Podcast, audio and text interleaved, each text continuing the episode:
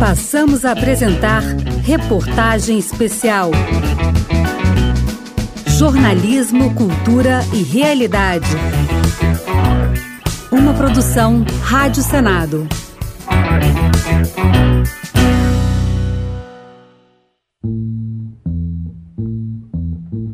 Muito mais do que uma crise sanitária. O novo coronavírus se espalhou rapidamente pelo planeta, provocando mortes, desafiando cientistas e serviços de saúde. Mas os impactos foram além, com efeitos em todos os setores da sociedade. No campo econômico, a pandemia derrubou a produção e o consumo e fez os governos abrirem mão de seus orçamentos para gastar trilhões em ações emergenciais.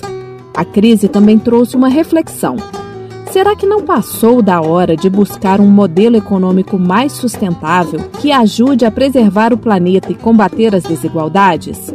É este o tema da reportagem Economias Alternativas Novos Caminhos para o Pós-Pandemia. Acompanhe agora a primeira parte, uma produção Rádio Senado.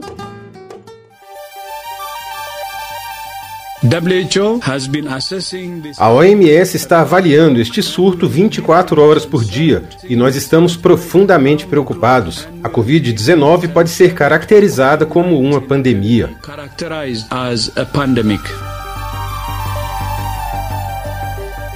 Foi assim que, em 11 de março de 2020, em discurso na sede da entidade em Genebra, Suíça, o diretor-geral da Organização Mundial de Saúde, Tedros Adhanom, declarou guerra mundial contra um inimigo comum a todos os países, o novo coronavírus. A partir daquele dia, nada seria como antes.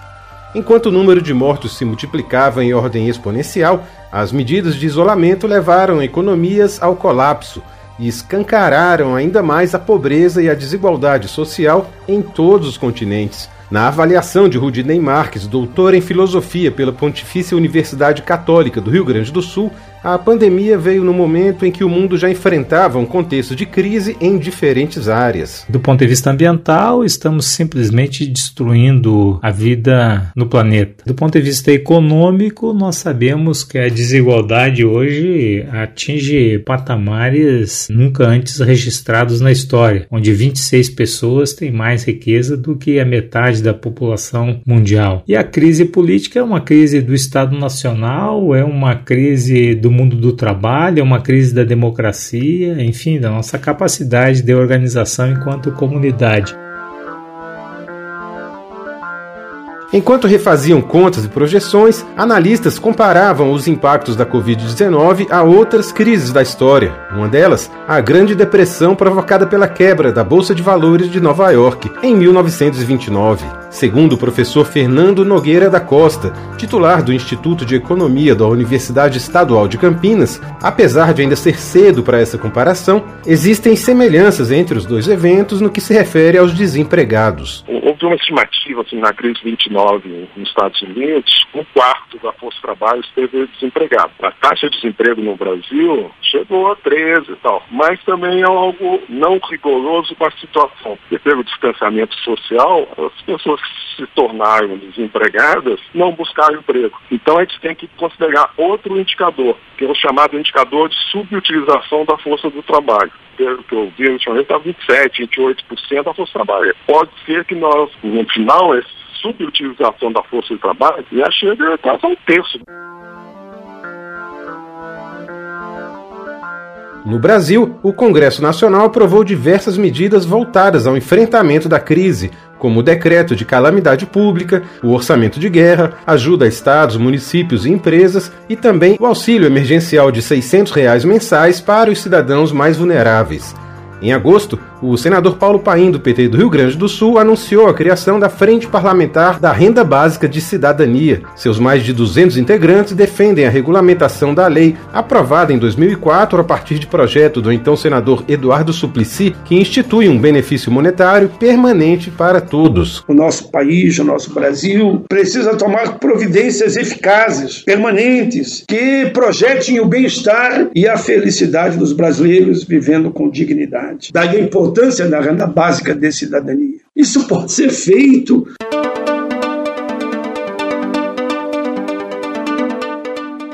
Para Braulio Cerqueira, auditor federal de Finanças e Controle e membro da Associação Brasileira de Economistas pela Democracia, as políticas de distribuição de renda são fundamentais num país como o Brasil. Boa parte da nossa população aqui no Brasil vai continuar precisando da renda emergencial para se manter. Em segundo lugar, a gente precisa reforçar as políticas universais de saúde e educação, porque isso acaba sendo renda indireta para quem não pode pagar escola e para quem não pode pagar plano de saúde. Então, isso é fundamental também.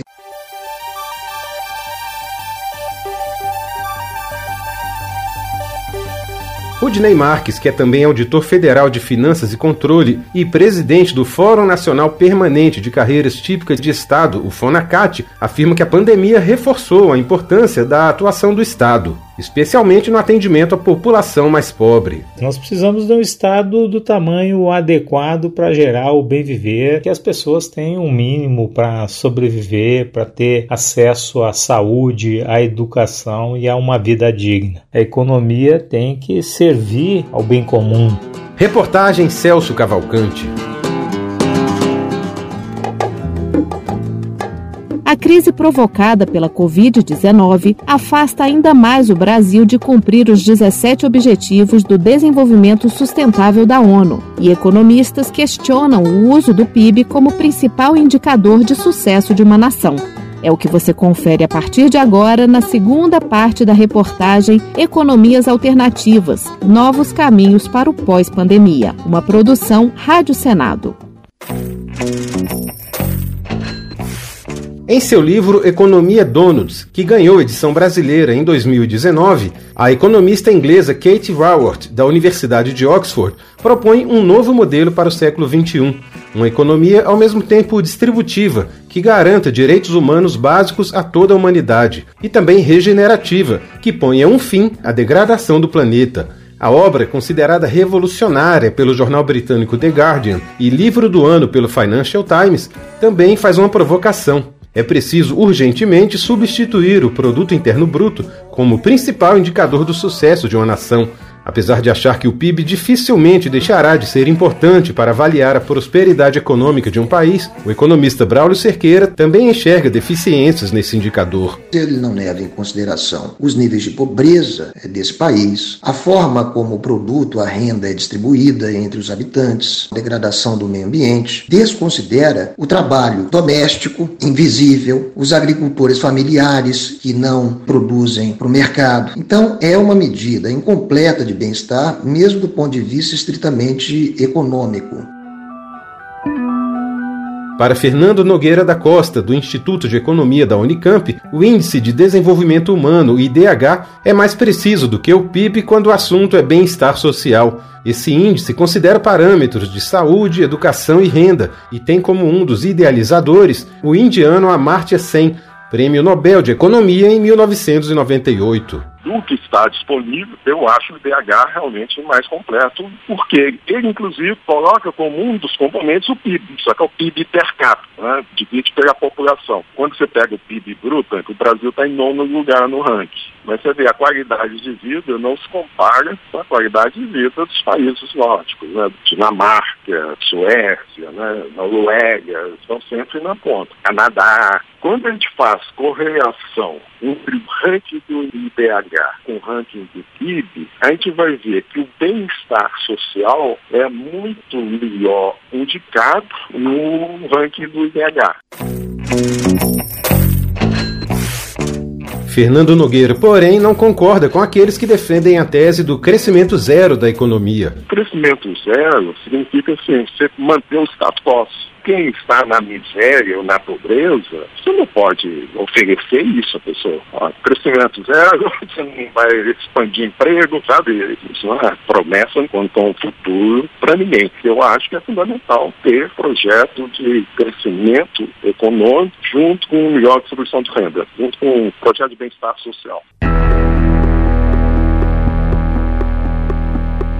Em 2015, o Brasil foi um dos signatários dos Objetivos de Desenvolvimento Sustentável, propostos pela Organização das Nações Unidas para serem cumpridos até 2030. O primeiro desses objetivos, acabar com a pobreza em todas as suas formas, em todos os lugares. Mas se já era difícil antes, a pandemia tornou ainda mais desafiador o cumprimento das metas e o economista José Celso Cardoso, doutor em desenvolvimento pela Unicamp e técnico de planejamento do Instituto de Pesquisa Econômica Aplicada, o IPEA, lamenta que o governo brasileiro tenha se afastado dessa agenda. Os objetivos do desenvolvimento sustentável são um conjunto de proposições, não é, de políticas públicas e de desafios ao desenvolvimento dos países que vai além do IDH, né? Incorpora dimensões ambientais com mais força, dimensões ligadas a gênero, a própria construção e aperfeiçoamento dos regimes democráticos e também é uma dimensão importante de aperfeiçoamento dos estados nacionais.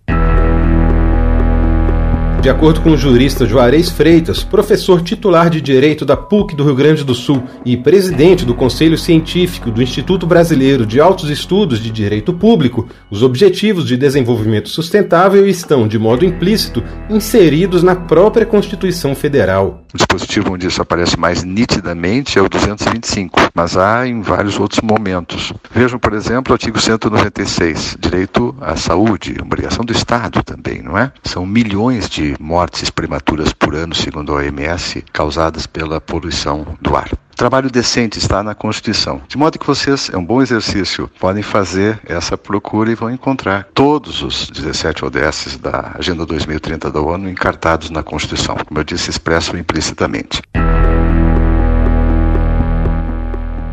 A necessidade de reforçar os investimentos sociais foi confirmada no relatório Covid-19 Mitigação dos Efeitos de Longo Prazo, publicado em agosto pela Escola Nacional de Administração Pública, ENAP, que analisou problemas comuns decorrentes de outros choques exógenos, como gripe espanhola, enchentes, ebola e terremotos. Conforme o estudo, a pandemia pode ter efeitos duradouros em áreas como trabalho, educação e desigualdade social, como explica o pesquisador da ENAP, Daniel Lopes. Diversos trabalhos mostram que incidências severas de um choque exógeno recaem sobre os mais vulneráveis, muito em razão do acesso restrito ao sistema de saúde e de estarem mais propensos à exposição de situações de risco.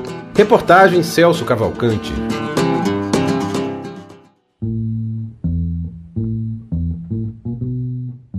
A desigualdade social é uma tragédia que assola o Brasil há muitas décadas, ou melhor, séculos. Para enfrentar o problema, a própria sociedade civil arregaça as mangas em busca de soluções. Uma delas é a criação de bancos comunitários. Acompanhe agora, na terceira parte da reportagem, Economias Alternativas Novos Caminhos para o Pós-Pandemia. Uma produção Rádio Senado.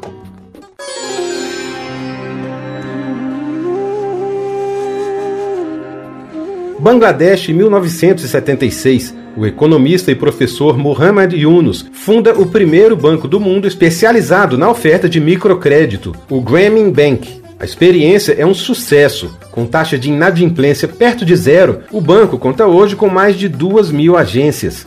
Em 2006, Yunus recebeu o Prêmio Nobel da Paz por sua luta contra a pobreza. No Brasil, o primeiro banco comunitário foi o Palmas, de Fortaleza, fundado em 1998 com base nos princípios da economia solidária. Em geral, esses bancos utilizam sua própria moeda social, que circula dentro da comunidade e, além de oferecer microcrédito, atuam como correspondentes bancários, apoiam pequenos empreendimentos, promovem educação financeira, entre outros serviços. E se o Banco Palmas foi o pioneiro no país, o mais novo é o Banco Icom, fundado já durante a pandemia pelo Instituto Comunitário Grande Florianópolis.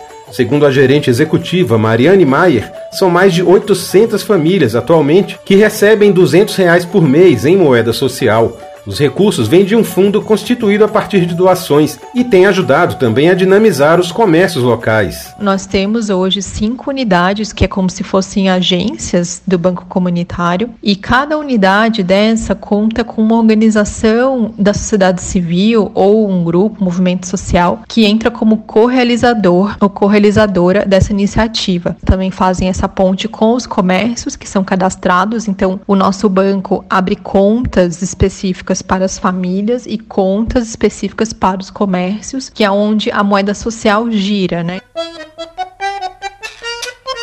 Moradora da comunidade da Serrinha, em Florianópolis, Luana dos Santos Silva conta que, com a ajuda do Banco Icom, conseguiu até fazer uma festinha para o aniversário de 7 anos do seu filho. Eu, por exemplo, também estou desempregada. A moeda chegou, consegui comprar os ingredientes e consegui fazer a festa de aniversário deles. Consegui comprar fralda para minha bebê. Eu tenho uma bebê de um ano e pouco. E também verduras, legumes, iogurte, é, carne, que são coisas que não vêm numa cesta básica, né? É, produtos de higiene pessoal.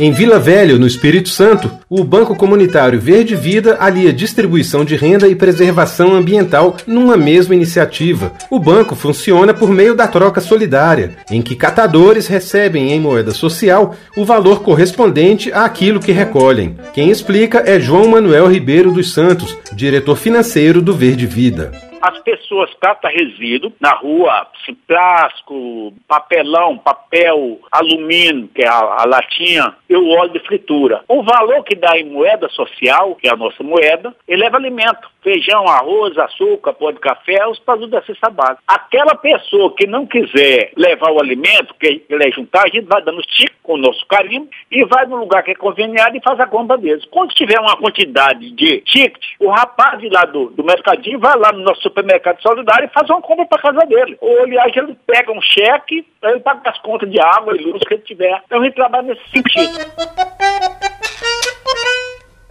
João Manuel se orgulha ao lembrar que o Banco Verde Vida já se tornou referência, inclusive no exterior. Eu Estados Unidos, da França, teve uma francesa que ficou com a gente aqui uns 30 dias. E visita eu tive da Inglaterra, do Chile, e vários países. Olha, quem já participou junto com a gente aqui, é, fica naquela euforia, mas dá trabalho, tá?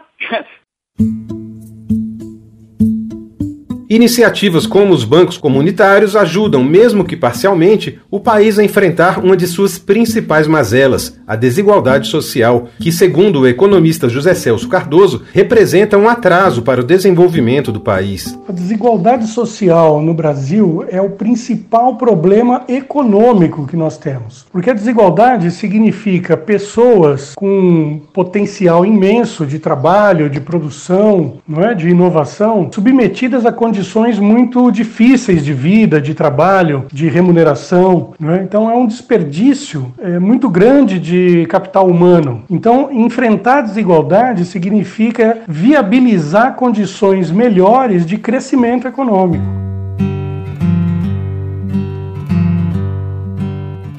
O fortalecimento dos pequenos comércios locais, promovido por iniciativas como os bancos comunitários, vem ao encontro de uma tendência mundial Cada vez mais pessoas aderem ao movimento de localização econômica.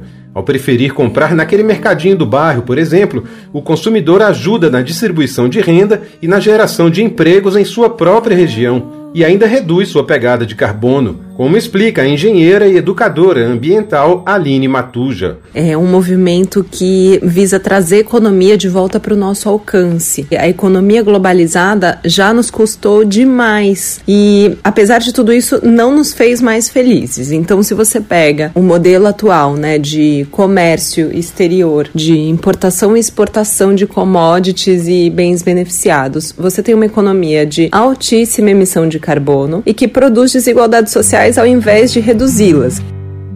Reportagem Celso Cavalcante.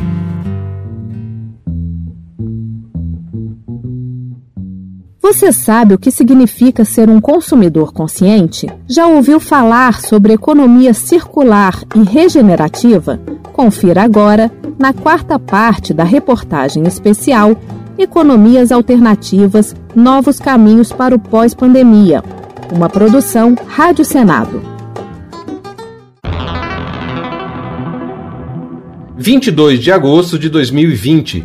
Esse foi o dia da sobrecarga da Terra neste ano. Significa que a partir desse ponto, a humanidade passou a demandar mais recursos naturais do que o planeta é capaz de regenerar no período de um ano. O cálculo é feito anualmente pela Global Footprint Network, organização com sede nos Estados Unidos, na Bélgica e na Suíça, e que se dedica a medir a pegada ecológica no mundo. A boa notícia, segundo Bruno Yamanaka, analista de conteúdos e metodologias do Instituto Acatu, é que neste ano o dia da sobrecarga da Terra demorou mais do que em 2019 para chegar, muito por causa da desaceleração do consumo, o que, segundo ele, mostra que com mais conscientização é possível reduzir a pegada. A gente costuma falar que depois do dia 22 de agosto é, a população entra em cheque especial porque a gente está usando um excedente o qual o planeta não consegue regenerar. Só que quando a gente compara com o ano de 2019, a gente vê que o dia aconteceu no dia 29 de julho, ou seja, houve uma redução na pegada ecológica, ou seja, na demanda por recursos, de quase 10%, no caso 9,3%. Bruno Yamanaka descreve algumas características essenciais do consumo consciente. O consumidor consciente em si, ele tem uma preocupação com os recursos que são gastos na produção, como que esse produto deve ser usado de maneira correta e também como que ele deve ser descartado de maneira correta no futuro. Então, ele sabe que ele tem grande poder, digamos assim, é, nas mãos na hora de escolher um produto ou uma empresa, porque isso se transforma num ato de reconhecimento de boas práticas, né?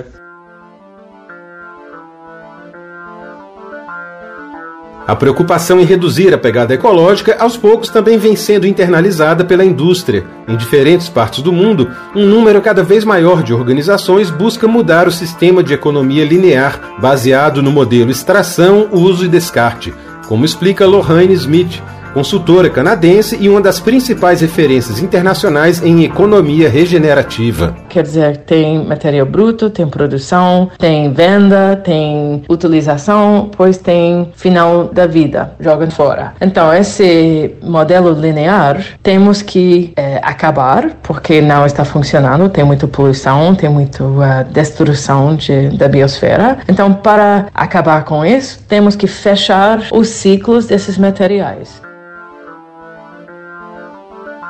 A chamada economia circular se baseia em premissas como menos exploração de recursos naturais e mais reaproveitamento de insumos, com produtos mais duráveis, reutilizáveis, renováveis e também recicláveis. No Brasil, algumas empresas já adotam processos nessa direção, mas o país ainda tem muito a avançar quando o assunto é economia circular, como admite o gerente executivo de Meio Ambiente e Sustentabilidade da CNI, a Confederação Nacional da Indústria, Davi Tempo. Recentemente, a CNI ela iniciou uma pesquisa com o setor empresarial e 70% dos entrevistados não sabem o que é economia circular. No entanto, 76% desse mesmo público já desenvolve algum princípio de economia circular. Muita empresa ainda entende a economia circular como um sinônimo de reciclagem.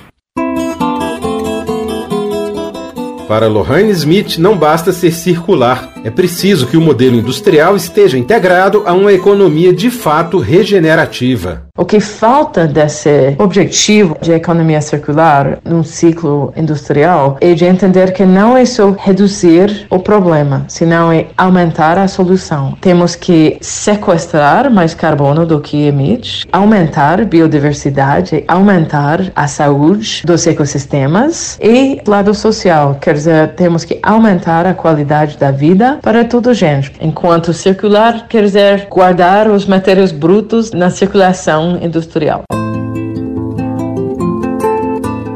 Autor do livro Sustentabilidade Direito ao Futuro, o jurista Juarez Freitas afirma que o tema deve ser tratado em suas diferentes dimensões. A sustentabilidade multidimensional é chave para salvar a espécie humana entre outras espécies. É isso que tem que ser posto em linha de pauta prioritária na retomada da economia brasileira no que virá após esta pandemia. Inclusive, na Amazônia há alertas de cientistas mostrando que ali o desequilíbrio ecossistêmico, além de produzir riscos severos de savanização, pode ser uma fonte de nova pandemia. Então, não podemos desequilibrar o ecossistema, nós temos que reequilibrá-lo. Isso é chave para o futuro da humanidade. Entender que cada um de nós faz parte de um único e complexo sistema e que não dá para fugir dessa interdependência. É o que a engenheira ambiental Aline Matuja chama de ecologia profunda, que pode até parecer algo distante, vago, mas que o ano de 2020 mostrou ser real e necessário. A ecologia profunda é um conceito que permite a gente colocar as coisas em perspectiva e perceber que a gente faz parte de um todo em que atuam junto com a gente numa engrenagem perfeita milhares de outras espécies e que elas têm o mesmo direito que o nosso de prosperar e dar continuidade às suas funções vitais e ecológicas. Reportagem Celso Cavalcante. Em diferentes partes do mundo, governos, setor produtivo e sociedade já perceberam que uma revolução no modelo econômico é necessária e urgente. Saiba mais sobre o assunto nesta quinta e última parte da reportagem Economias Alternativas Novos Caminhos para o Pós-Pandemia. Uma produção Rádio Senado.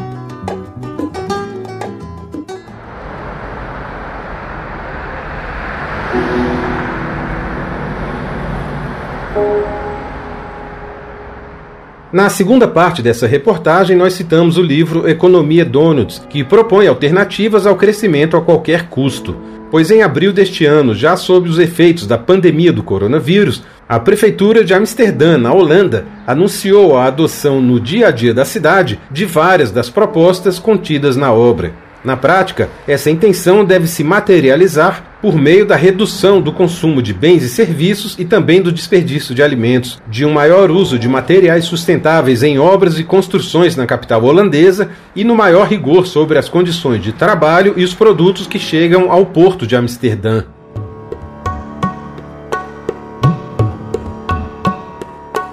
Já na Alemanha, o governo anunciou em junho que os consumidores poderão receber bônus de até 9 mil euros para comprar um veículo elétrico. O objetivo do país é eliminar carros a diesel ou a gasolina até 2030. O doutor em desenvolvimento José Celso Cardoso explica que essa é uma tendência em vários países europeus há já programas de substituição praticamente integral da frota por uma frota mais sustentável, né? é movida a energia elétrica e alguns protótipos até de energia solar e outras fontes. É, há muita resistência, sobretudo por parte das empresas, evidentemente, que operam o petróleo ainda como fonte principal. Então é uma luta, diria eu, civilizatória, né?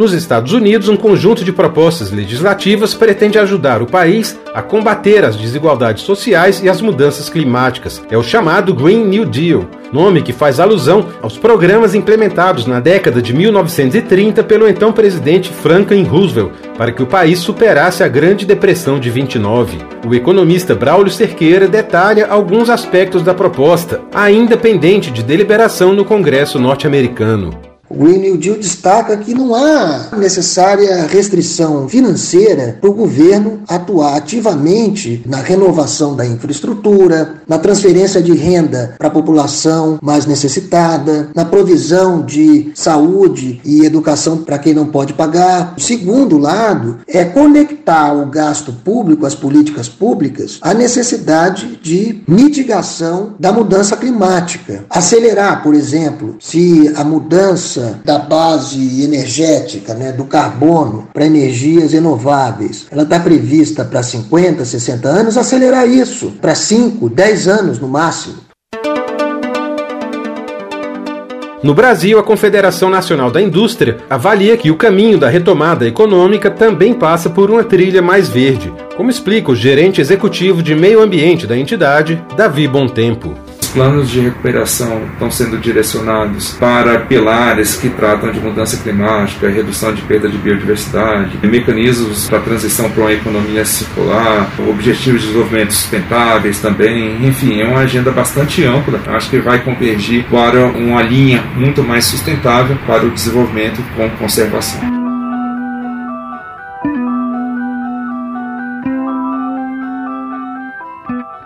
Em julho deste ano, o Fórum Econômico Mundial publicou o relatório O Futuro da Natureza e dos Negócios. O documento reconhece que os recursos naturais diminuem a uma taxa sem precedentes, com consequências alarmantes para as organizações e a própria humanidade, o que requer uma redefinição da forma como vivemos, produzimos e consumimos. E vale repetir: quem diz isso é o Fórum Econômico Mundial. Ao mencionar esse relatório, O professor Juarez Freitas, da Pontifícia Universidade Católica do Rio Grande do Sul, lembra do potencial que um modelo econômico mais sustentável tem na geração de oportunidades. Esta economia verde ou sustentável pode provocar até 2030, segundo esse documento, algo como 395 milhões de trabalhos, empregos, de novas oportunidades no mundo em que, até por força do advento das novas tecnologias, como a inteligência artificial, nós vamos ter que encontrar essas novas oportunidades de trabalho e trabalho decente. Portanto, também sob esse prisma é fundamental atentarmos para a dimensão da sustentabilidade na esfera econômica, das novas oportunidades que, que isso gera.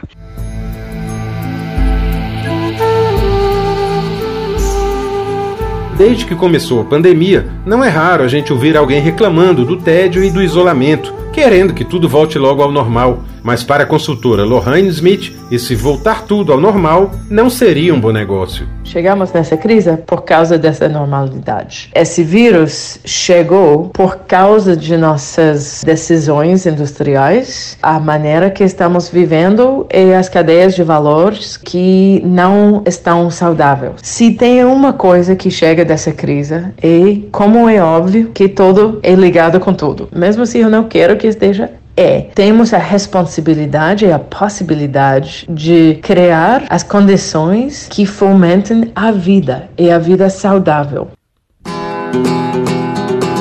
Você acompanhou a reportagem especial Economias Alternativas Novos Caminhos para o Pós-Pandemia, uma produção Rádio Senado. Reportagem, produção e apresentação Celso Cavalcante. Edição Nilo Bairros. Locução Fernanda Nardelli. Trabalhos técnicos Eliseu Caires. Você pode ouvir a íntegra dessa reportagem no site senado.leg.br barra rádio.